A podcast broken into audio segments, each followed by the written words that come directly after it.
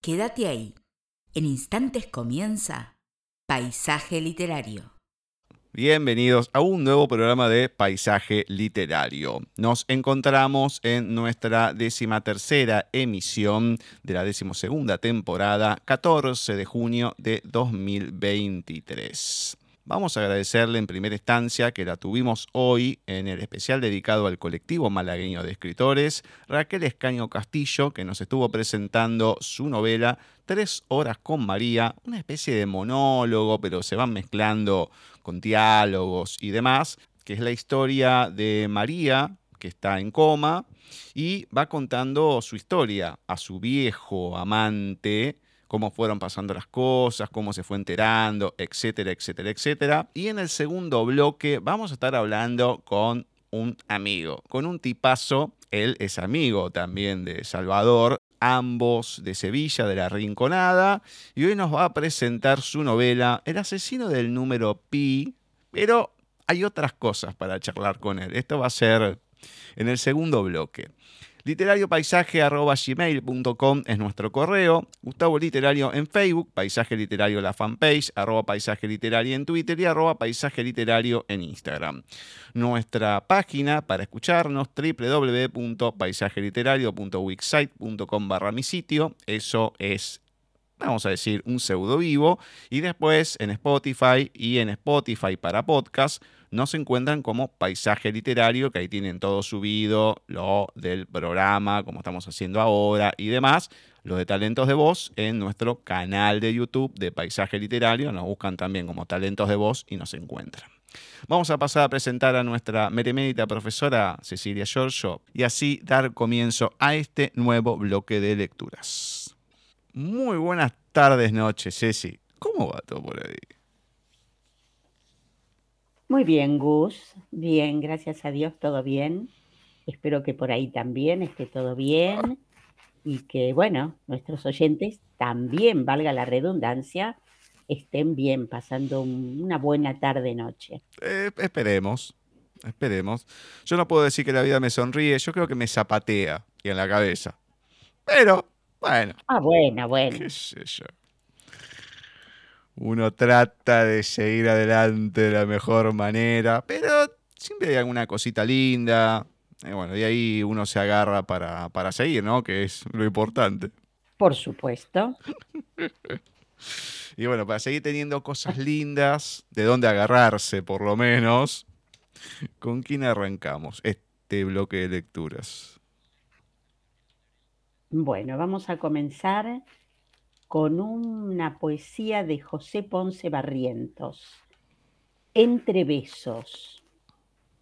Estoy navegando en aguas de algodón, bajo estrellas sin puntas, por mares indolentes. Me tiembla el timón de estas manos sin fecha. El agua enfría el vértigo del eco. Entre luces amanecen sin querer los amantes. Bajo el asfalto de esta nave somnolienta se dibuja un perfil de primavera. La luna diluyó la noche en yacentes cuerpos. Qué locura entre versos, entre besos, robados al viento, en el océano total de tus pupilas. Todo se confunde, nada es absoluto. Entre besos, de José Ponce Barrientos. Bueno. Empezamos bárbaro. Sí, sí. Qué cosa rara. Me gustó. Bueno, está bien. Es como que creo que está acorde con la situación. Me da la sensación, mitad de junio, ya nos estamos acercando al invierno, parece que mm, empieza el desasosiego, por decirlo de alguna manera. Puede ser. Puede ser. Igual le agradecemos a José Ponce Barrientos por su hermoso poema y que nos siga enviando. Obviamente, sí, sí, sí, sí. Vamos a ver, entre besos y besos, bueno, veremos cómo sigue estas lecturas de oyentes en la voz de Flavia. Hola Cecilia y Gustavo, ¿cómo están? Muy buenas tardes. Buenas tardes para los oyentes de Paisaje Literario. Aquí estamos reencontrándonos nuevamente en este bloque de los textos de oyentes y en esta oportunidad nuestro invitado les cuento que es Jorge Miguel.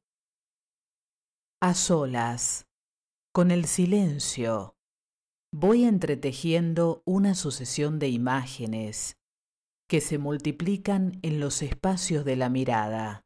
Lo sé, porque esperé por ellas, desde la íntima pertenencia del desvelo, esperé por ellas, transparentando ese desarraigo que el corazón siente en la lejanía. Esperé por ellas, como aún te espero, amparándome en esa intemperie que acecha cada uno de mis latidos.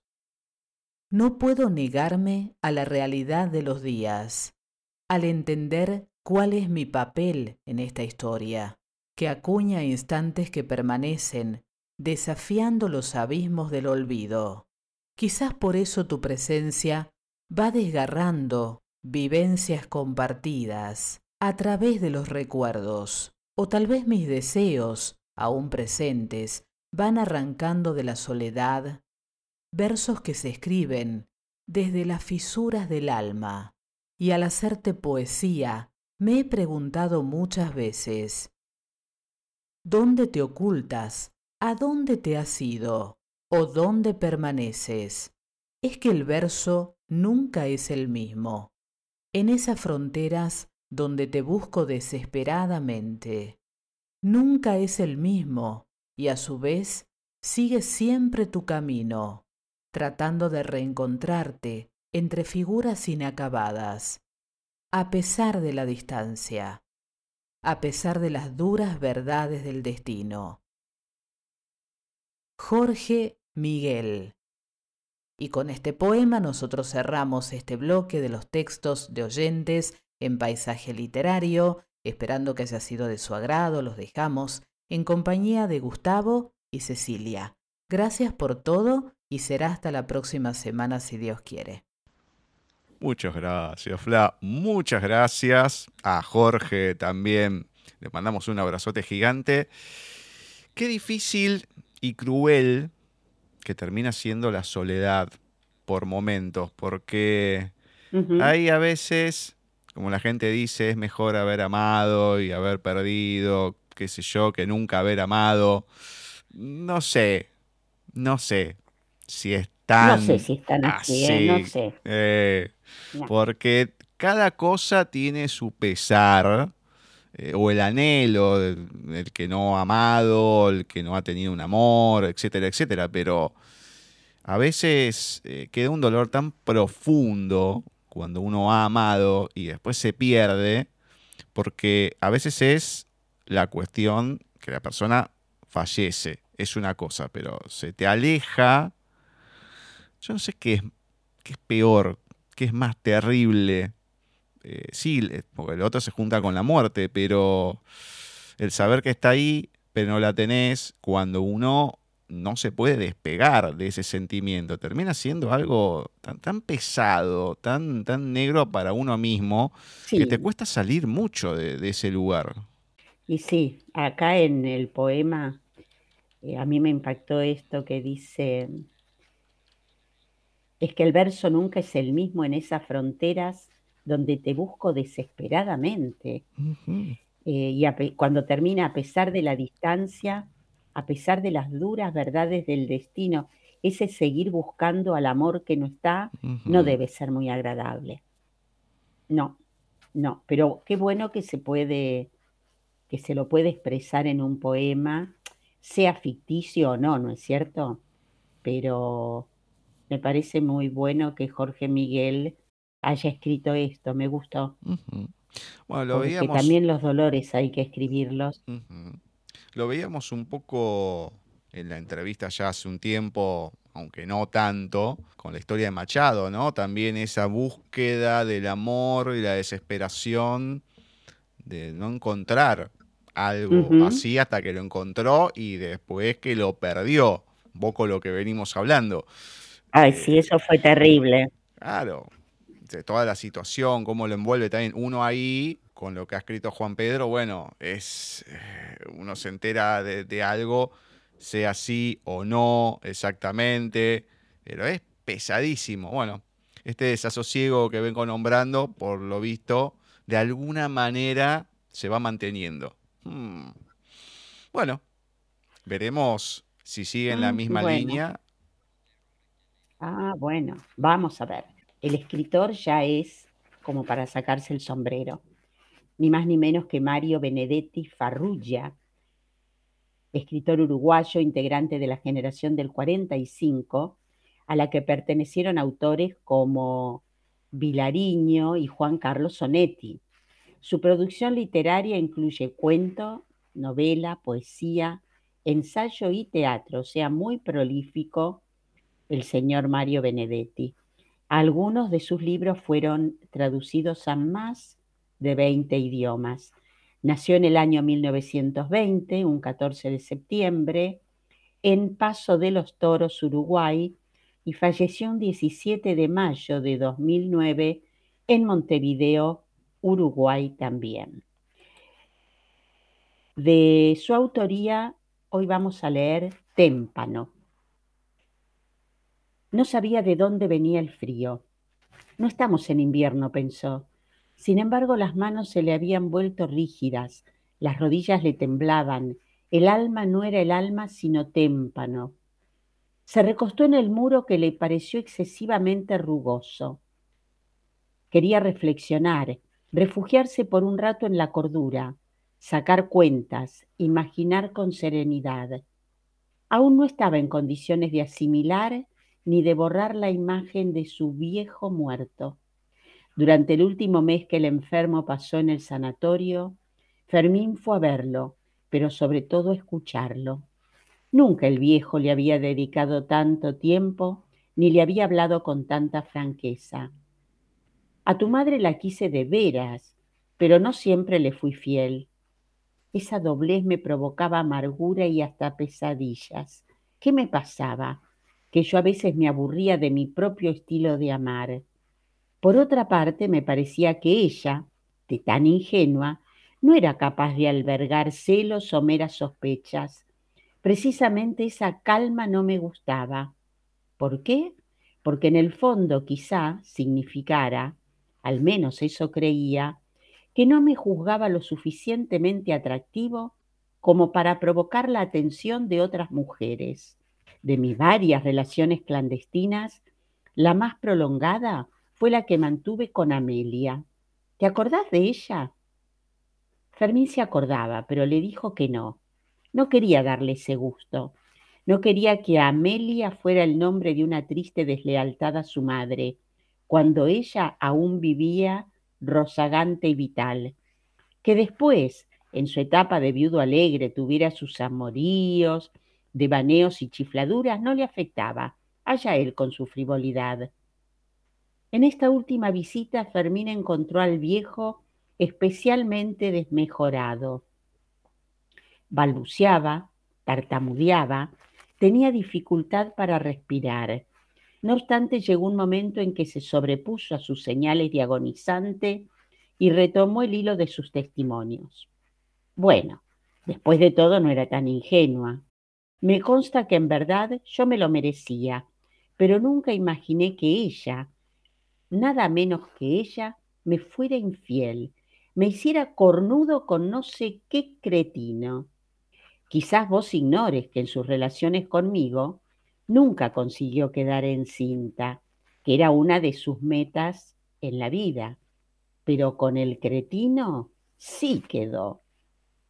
Ante esa revelación de última hora, Fermín quedó anonadado, vacío de toda piedad, y entonces fue él quien balbuceó, o sea que yo, o sea que vos, ya era hora de que te enteraras, no sos mi hijo.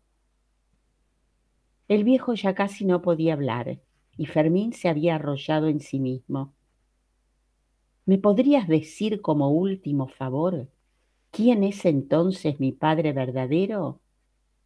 Puedo y quiero decírtelo, es mi póstumo desquite, pero acércate un poco más, ya casi no tengo voz. Tu padre, o sea, el cretino que preñó a tu madre es o fue, Fermín no podía creerlo, pero la revelación quedó poco menos que arrugada, en un hueco del último estertor. Y fue allí que Fermín empezó su invierno, fue allí que supo que su alma no era alma sino témpano. Témpano de Mario Benedetti. Oh, Dios. Mm. Bueno, hablando de desamores, de reveses y demás, ¿eh? Siguió el hilo. Por favor. ¿Cómo te vas a guardar algo así para decirlo antes de partir? Hay que ser malo en esta vida, ¿eh? Pero el tema es, ¿se lo llegó a decir? Porque, no sé. ¿eh? Y no, a mí me parece que no. No, no es. y termina en puntos suspensivos. O fue, y ahí quedó. Ay, Dios, pobre Fermín. ¿Cómo no va a estar como un témpano? Pero, escúchame, te tiran algo así en el último momento y encima no llegás a lo mejor, lo que uno interpreta. Eh, bueno. Claro. Pero no, no, no. La verdad que hoy venimos de, pálidas, ¿eh? venimos pesados. Viste que te dije, no sé, que se ya arranqué y, y siguió. Es como que uno ya se predispone y las cosas se van acomodando solas, ¿eh? Me parece que sí. Bueno, Ay, señor. Veremos eh, si por lo menos con la energía, con la bonomía que tiene Jorge Tarducci nos levanta un poco el panorama. Soy eh, Jorge Tarducci, autor e intérprete. Poema derrotero, rectilíneo. Reloj cansado de horas. Sol de rayos invisibles. En la túnica impecable. Imaginada por Amautas en tiempos inmemoriales, que haciendo gestos tímidos adivinan la intención de superación permanente y perfecciones posibles mediante signos que son señales a discernir. Alfabetos a descifrar en el derrotero rectilíneo que después de una curva llevaría sin garantía a la felicidad.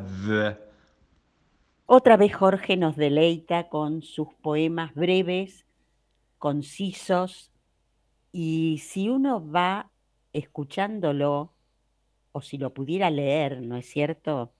Y leer varias veces, creo que sacaría muchas más cosas que obviamente solo el escucharlo como hacemos acá nosotros. Derrotero rectilíneo. Dice el título y a mí lo que me impactó fue esto, reloj cansado de horas. Claro, en el momento me imaginé un reloj, Gus, cansado, pobrecito, de repetir siempre las mismas horas, ¿no? Eh, como una persona que hace siempre exactamente lo mismo. Yo lo tomé así, ¿eh? El sol con sus rayos invisibles, eh, alfabetos a descifrar, Claro, eh, uno a veces alfabetos, palabras, las lee, las escucha y ahí quedan. Pero esto es distinto lo que él nos dice y termina con ese derrotero rectilíneo que llevaría sin garantía a la felicidad. La verdad, Jorge, sos un genio, que no me queda otra cosa por decirte.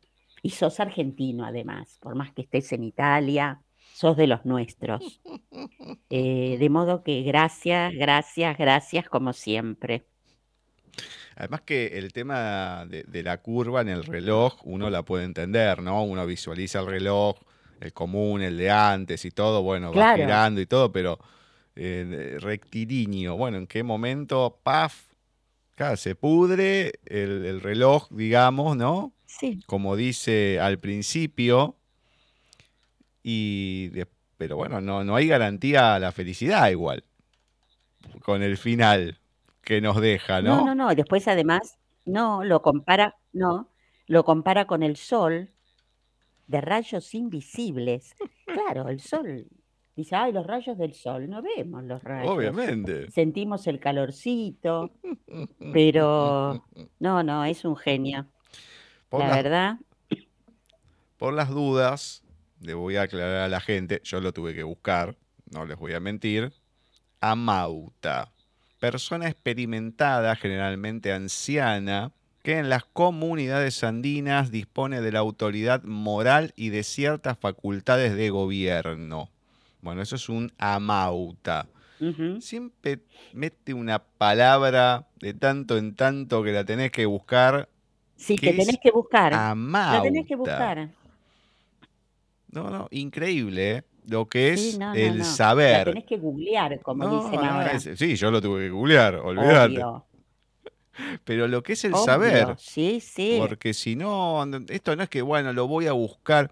Ahora no me acuerdo quién era que sí iba metiendo palabras, pero buscaba en el diccionario, iba aprendiendo y las utilizaba. No, Claro, acá la sabe. Sí, ¿cómo puede ser? ¿Viste? Lo que es el, el saber y lo que uno queda tan chiquito a veces. Si hay tantas palabras que uno no tiene la más pálida sí. idea que existen y que se pueden utilizar y quedan perfectas.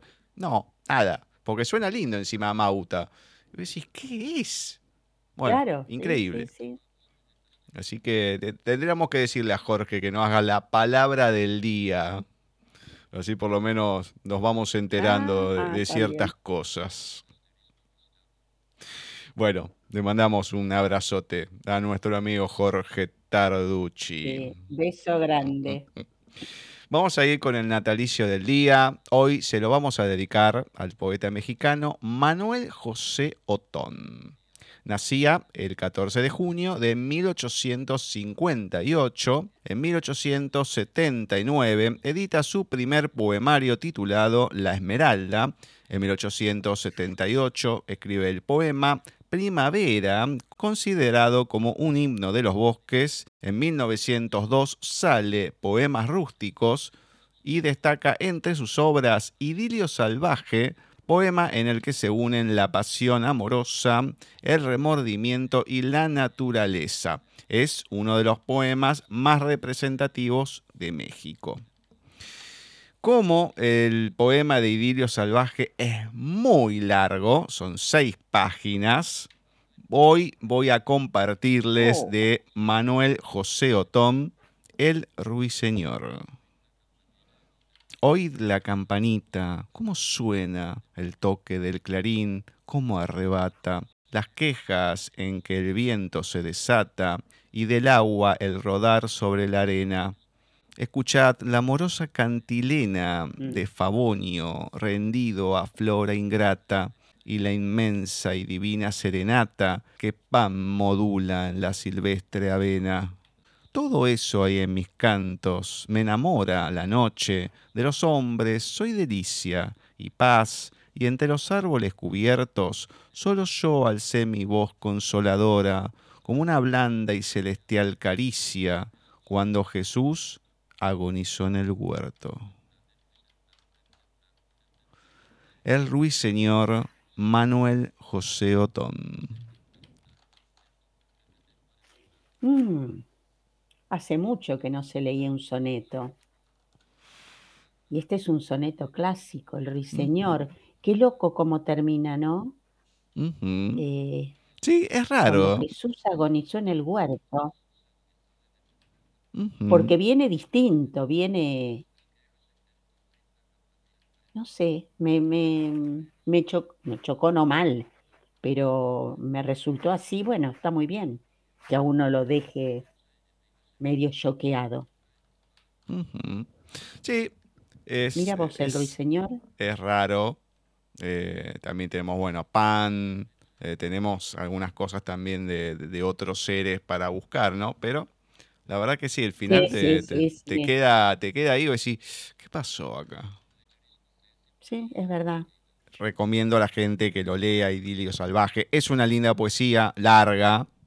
Acá me llevaría bastante tiempo. Pero eh, creo que casi mitad del programa, por lo que vamos leyendo y todo. Búsquenlo que en internet está. Está para leer y bueno, disfrútenlo. Por lo menos eh, que sea en texto y no en voz como solemos hacer. Bueno, ¿con quién arrancamos la recta final?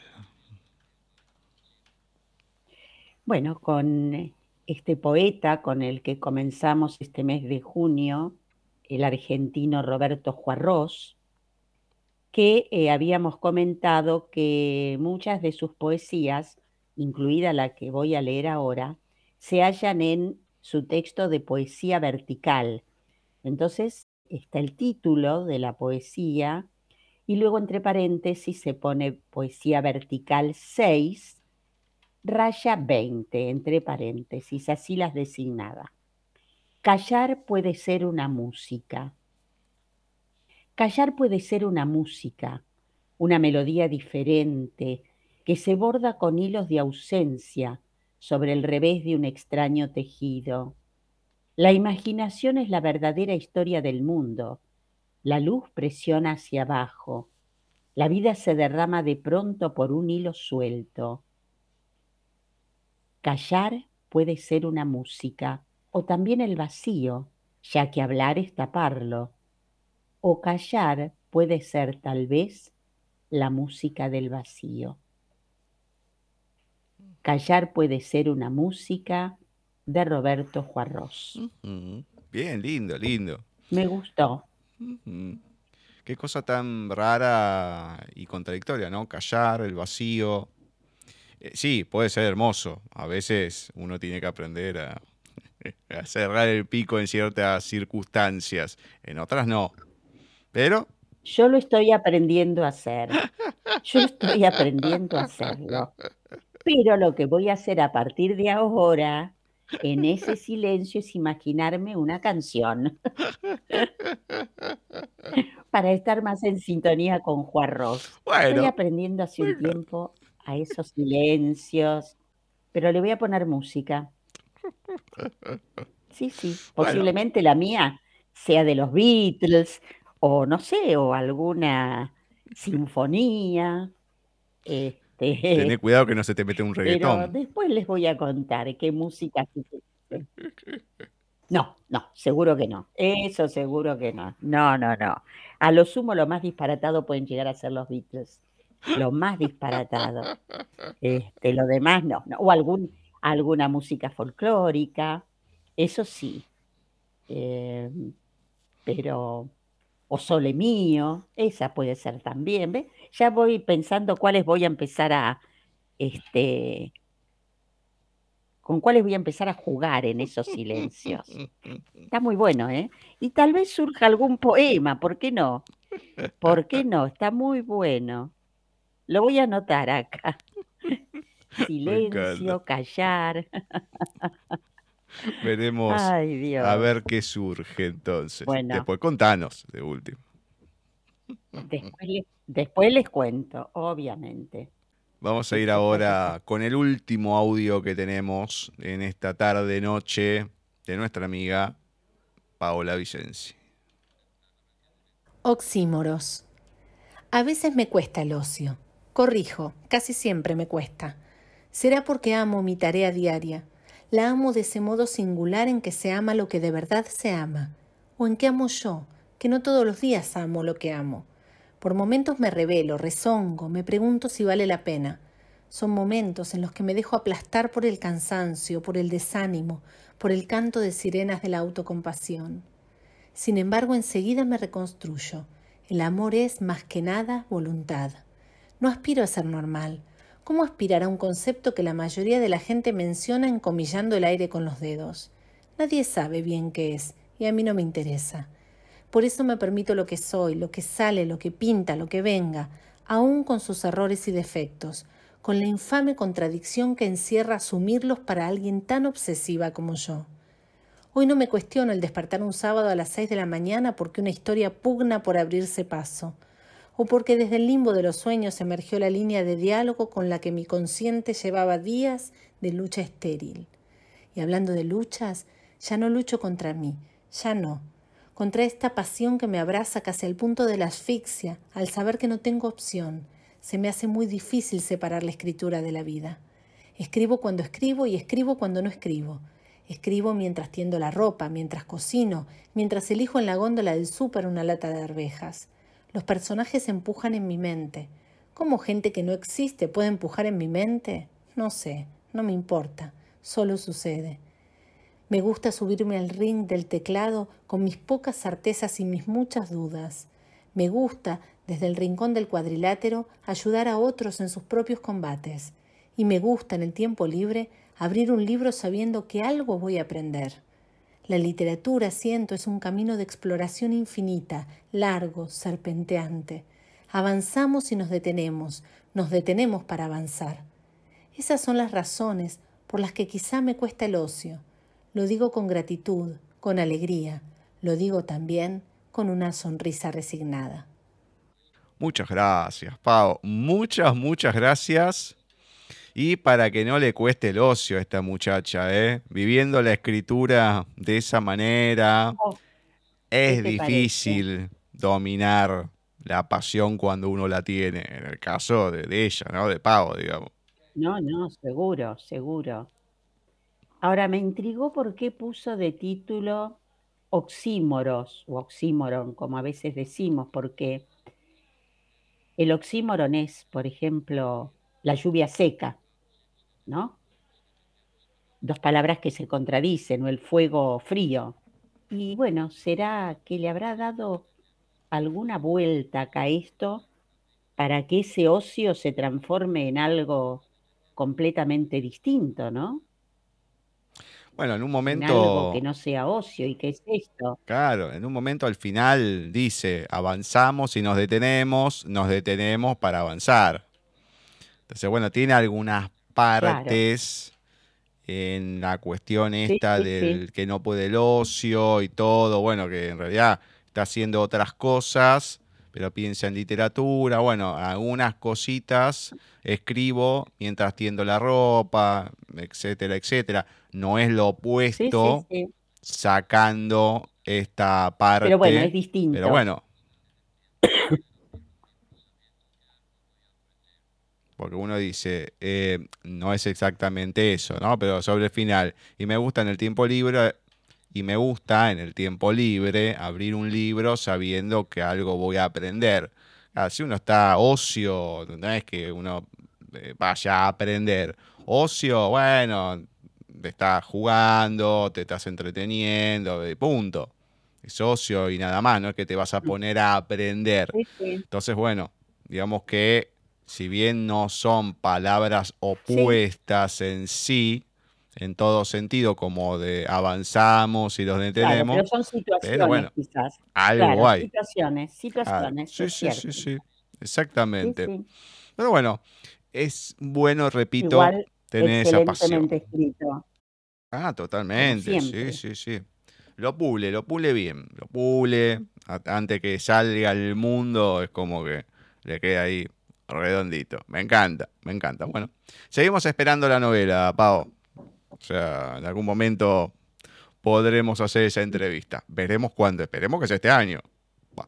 uno nunca sabe. Ya está la venta, todo en España. Veremos cuándo llega acá en Argentina. Y veremos cuando nos dice, porque uno nunca sabe. Bien. Perfecto. ¿Con quién terminamos este bloque de lecturas del día de hoy? Terminamos, como siempre, durante este tiempo, con Mónica Sena. El texto de hoy se titula Crema y chocolate. ¿Por qué me mirás con esa cara, Elisa? Las dos sabíamos que volvería.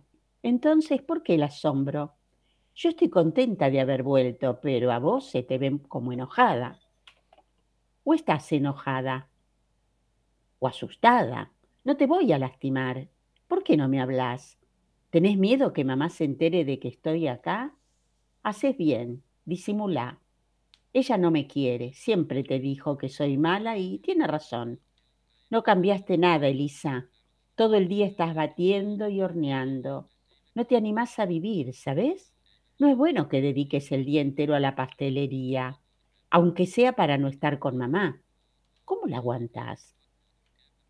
No hace más que rezongar. A ella todo le cae mal. No valora nada de lo que haces.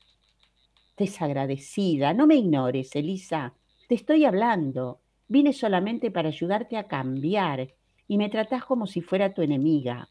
¿Te acordás de lo que habíamos planeado aquella vez? Es hora, Elisa, tenemos que hacerlo. No, Fanny, me gritá, por fin decís algo. No, Fanny, que no, Fanny. Por más que te tapes los oídos, voy a seguir hablando. No podés dejar de escucharme. Sabes bien a qué vine. Necesitamos hacer lo que dijimos la última vez. Y no digas que no. Bate que te bate, pobre Elisa. ¿Para cuándo estará esa crema? Es chantilly, ¿no? La preferida de mamá. Un buen homenaje para su cumpleaños. Pero ella es diabética. Vos sabés que no puede comer dulces. Aunque un poquito no le va a hacer nada. Así que no hace falta que pongas edulcorante. Ponele azúcar, queda más rica. Y no te olvides de hacer las cintas de chocolate. Por fin terminaste, Lisa. Quedó hermosa esa torta bien dulce. Ya podés ir a dormir. Mírate ahora que está frente al espejo, pero mírate bien. ¿Te ves las ojeras? No cambias más, siempre con la rutina nocturna de limpiar tu cara y humectarla. A tu edad las arrugas se marcan de nada. ¿Y a quién le importa si estás arrugada? ¿A quién le importa, Elisa, si mamá se encargó de espantarte todos los novios que tuviste? Ya nadie piensa en vos, o a lo mejor sí.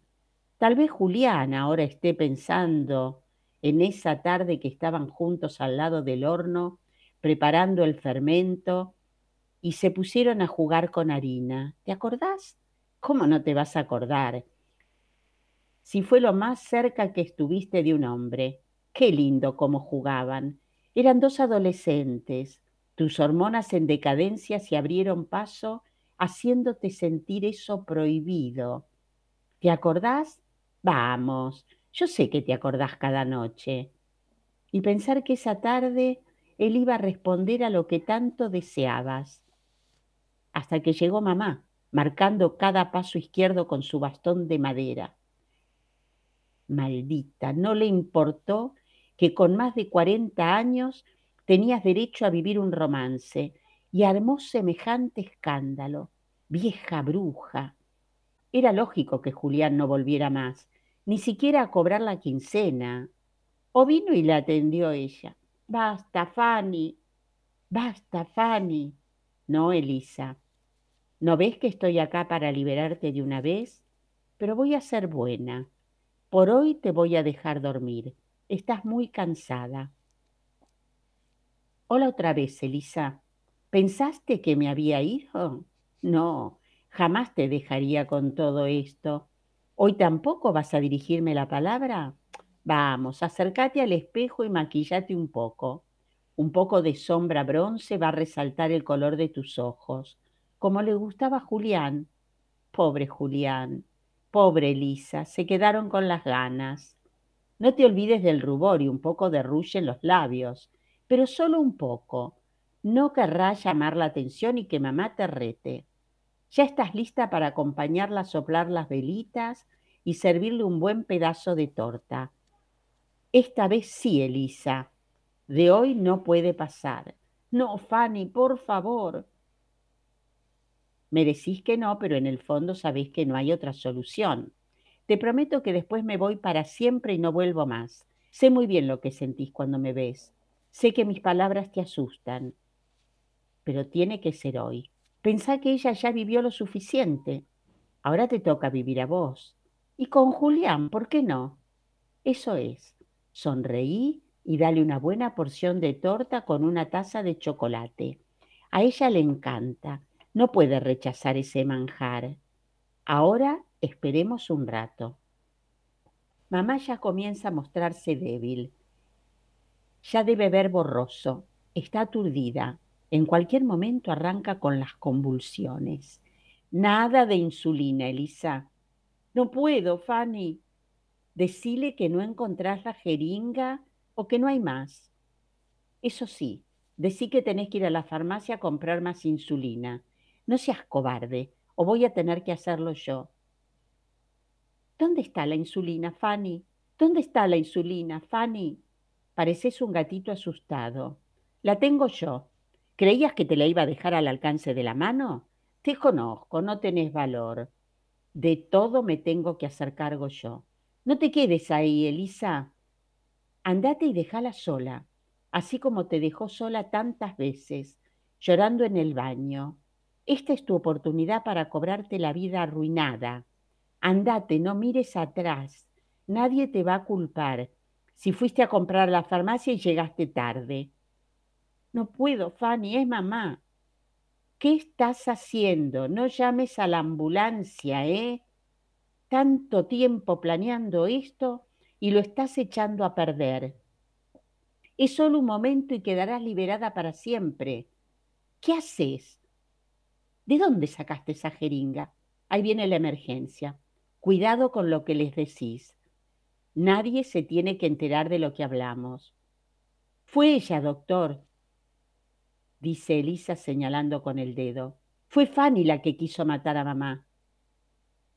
Señora, dice el médico, acá no encontramos más que a usted y a su madre.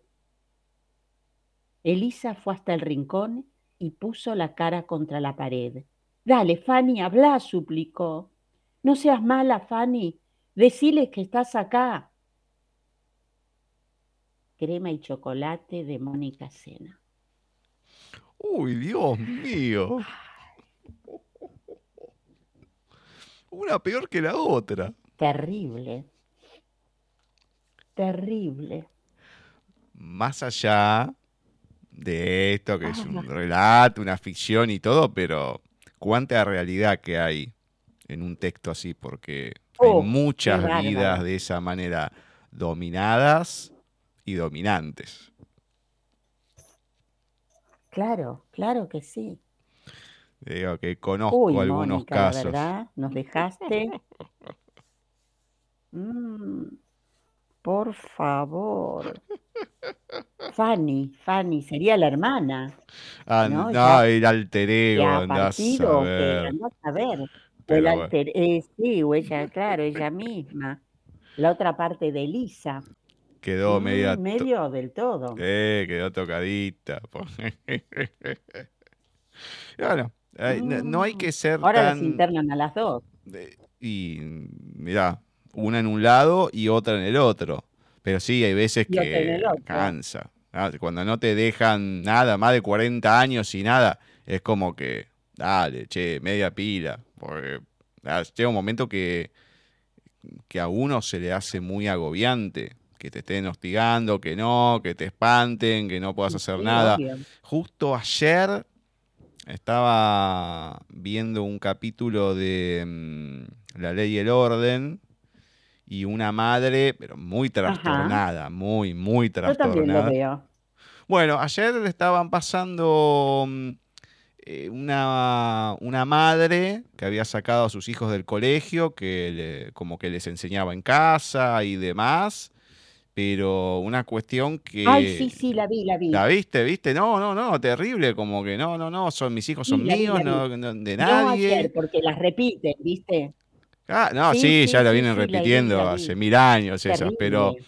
Es eh, Sí, una cosa. bastante esa Claro, serie, es una cosa, pero enfermiza, que no podían salir, que no, que todo el mundo era Sí, malo, que les iban a traer cosas. No, no, trastornada mal. Entonces, cuando te toca un caso así, es pesadísimo. sí, ya lo creo. Dios mío, bueno, Pero bueno, hay de todo en la viña del Señor. no, totalmente, totalmente. Sí, bueno, esperemos que no nos toque, bueno, está bien, que no nos toque más, voy a decirlo así. No, dejémoslo ahí. Sí, ya con lo que tenemos está bien. como Fanny la madre, y bueno, y Elisa, todos, ¿no? Esperemos que, a mí por lo menos que no me toquen más. Que no puedo decir que no me toquen, no, no, porque, va de retro Satanás. sí, olvídate. No, no, no, no. En el segundo bloque vamos a tener una charla espectacular con un amigo hace mucho que no está en el programa. Vino de la mano de Salvador en su momento, Miguel Ángel Checa Rodríguez, y nos va a traer El asesino del número pi. Una muy buena novela con muchas cuestiones matemáticas que sorprenden. Bueno, cambia. Los sevillanos, no sé qué les pasa a los de la Rinconada. Uno se va para Australia, Miguel se fue para Canadá. Es como que les cuesta, ¿eh? Les cuesta, se van a lugares totalmente remotos en la otra punta de donde nacieron y todo. Así que bueno, vamos a estar conociendo un poco el porqué de estas interrogantes y obviamente de su novela El asesino del número pi.